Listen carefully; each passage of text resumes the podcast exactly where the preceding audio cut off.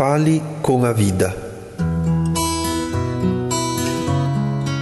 Buona giornata. Buona giornata. Buona giornata. Buona giornata.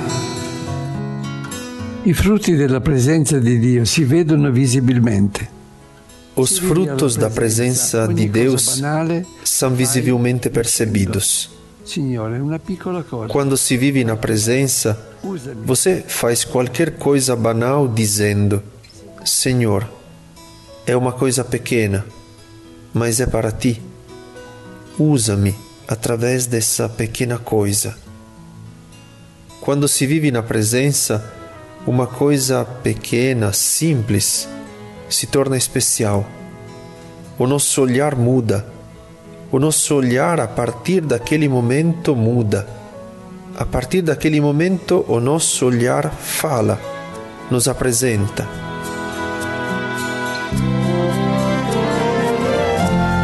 Buona giornata. Buona giornata. Buona giornata. Boa jornada.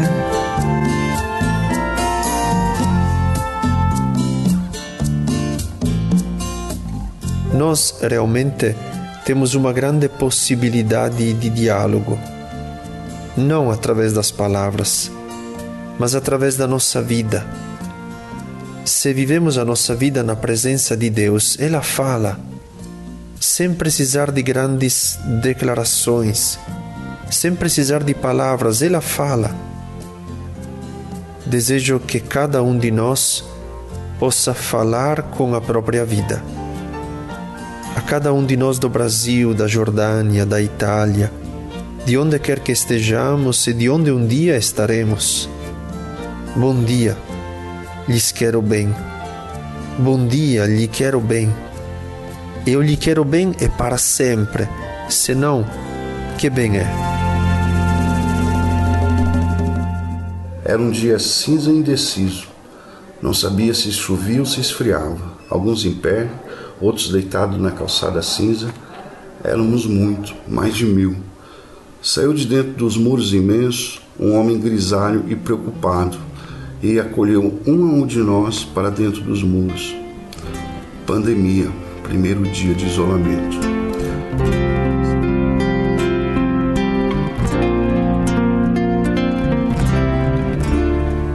No começo da pandemia, ficamos sem chão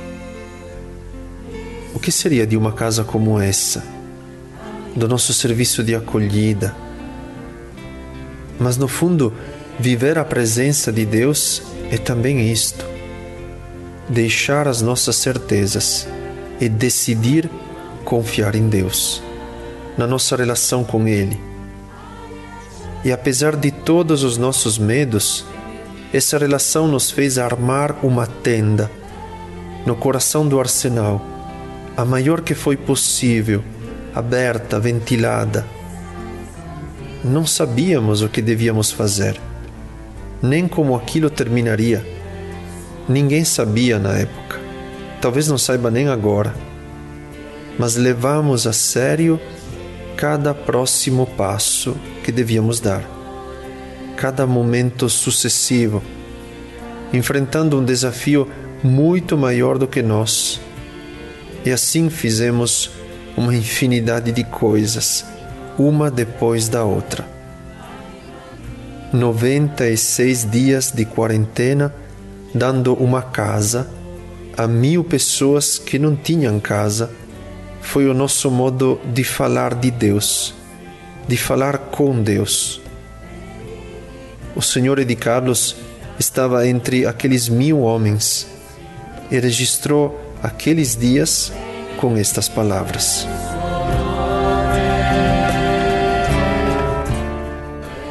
Estávamos em todos os lugares, alguns assustados, outros preocupados e outros nem tanto. Logo tudo se acalmou, se organizou, tínhamos conforto e segurança, quiséssemos ou não dentro dos muros, éramos todos irmãos. Uma semana, duas semanas, reunião geral na grande tenda os responsáveis eram ouvintes com pura paciência. Muitas dúvidas a esclarecer, todos falávamos. Éramos democráticos dentro dos muros. Mais um dia. Que oração, Que dia é hoje? Uma prece na capela, um pedaço de um filme, mais um dia. Na TV, governantes preocupados, o vírus matando, a economia desabando, era impossível não olharmos para dentro de nós procurando novos valores, novos caminhos. Pandemia, mais um dia. Paralelepípedos, paredes, árvores, arquitetura tombada, a bondade desarmando no monumento, todas as expressões, todos os olhares do mosaico do imigrante. Mais um dia. De manhã, estávamos em uns 30, debaixo da árvore, olhando para a copa de uma delas, onde estava um gavião enorme. Os pássaros locais tinham formado um pequeno exército para expulsá-los. Tinha pombos, João de Barro, Sabiá, Bentivi e um só, só um beija-flor, e ele era o mais guerreiro. O gavião teve que bater em retirada e nós olhamos uns para os outros aliviados. Mais um dia Antes da pandemia, vivíamos dias de normatização do ódio, intolerância e banalização da vida. Dentro dos muros, tínhamos as melhores armas: compaixão, zelo pela vida, amor ao próximo, era um arsenal de armas.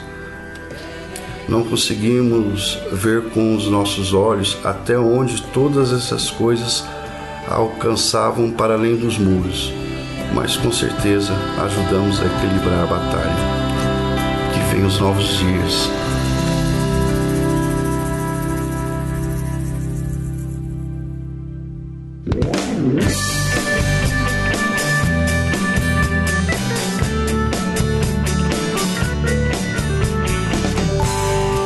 E agora, a partir do bem que é feito e que é para sempre, vamos ouvir o depoimento da Viviane, que algum tempo atrás idealizou um blog chamado Atitude e Sorriso um instrumento que, como ela mesma diz, quer ser um link entre quem precisa e quem quer ajudar.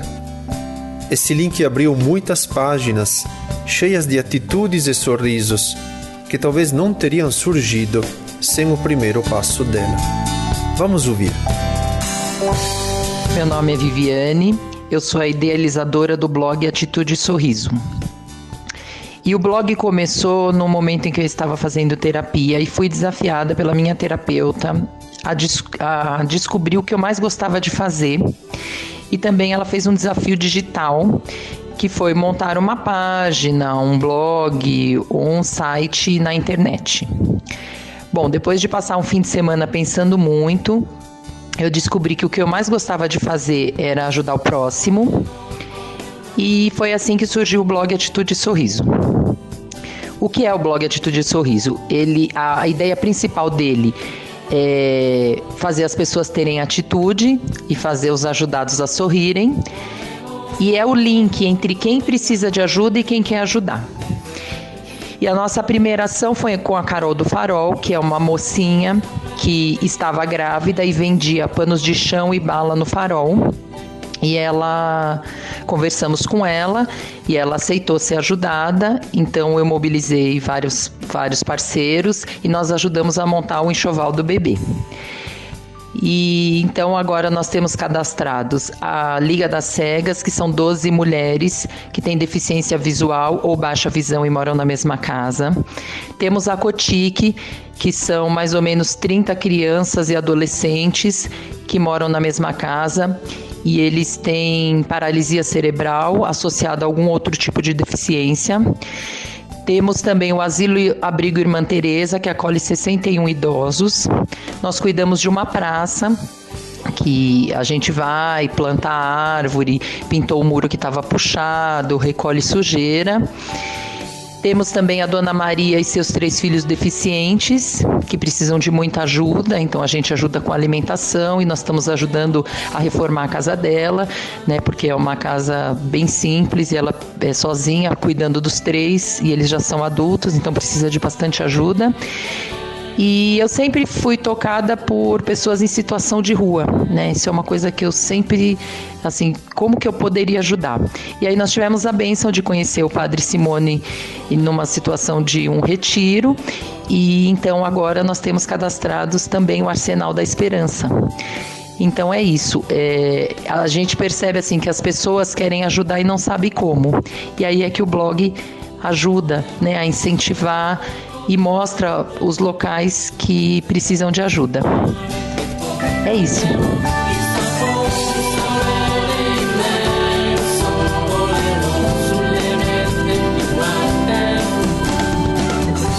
Vocês ouviram o Buona Giornata, o podcast do Arsenal da Esperança. O depoimento do Senhor de Carlos nos mostra como o desespero de humano como este pode não ter a última palavra. Se pessoas como a Viviane ou como você decidirem ter esperança. Decidir ter esperança muda a história se quiser, compartilhe conosco a sua experiência do bem que você tem feito, da esperança que você tem dado ou recebido de alguém. Escreva ao arsenal da esperança sermig.org.br. Até o próximo Buona Giornata!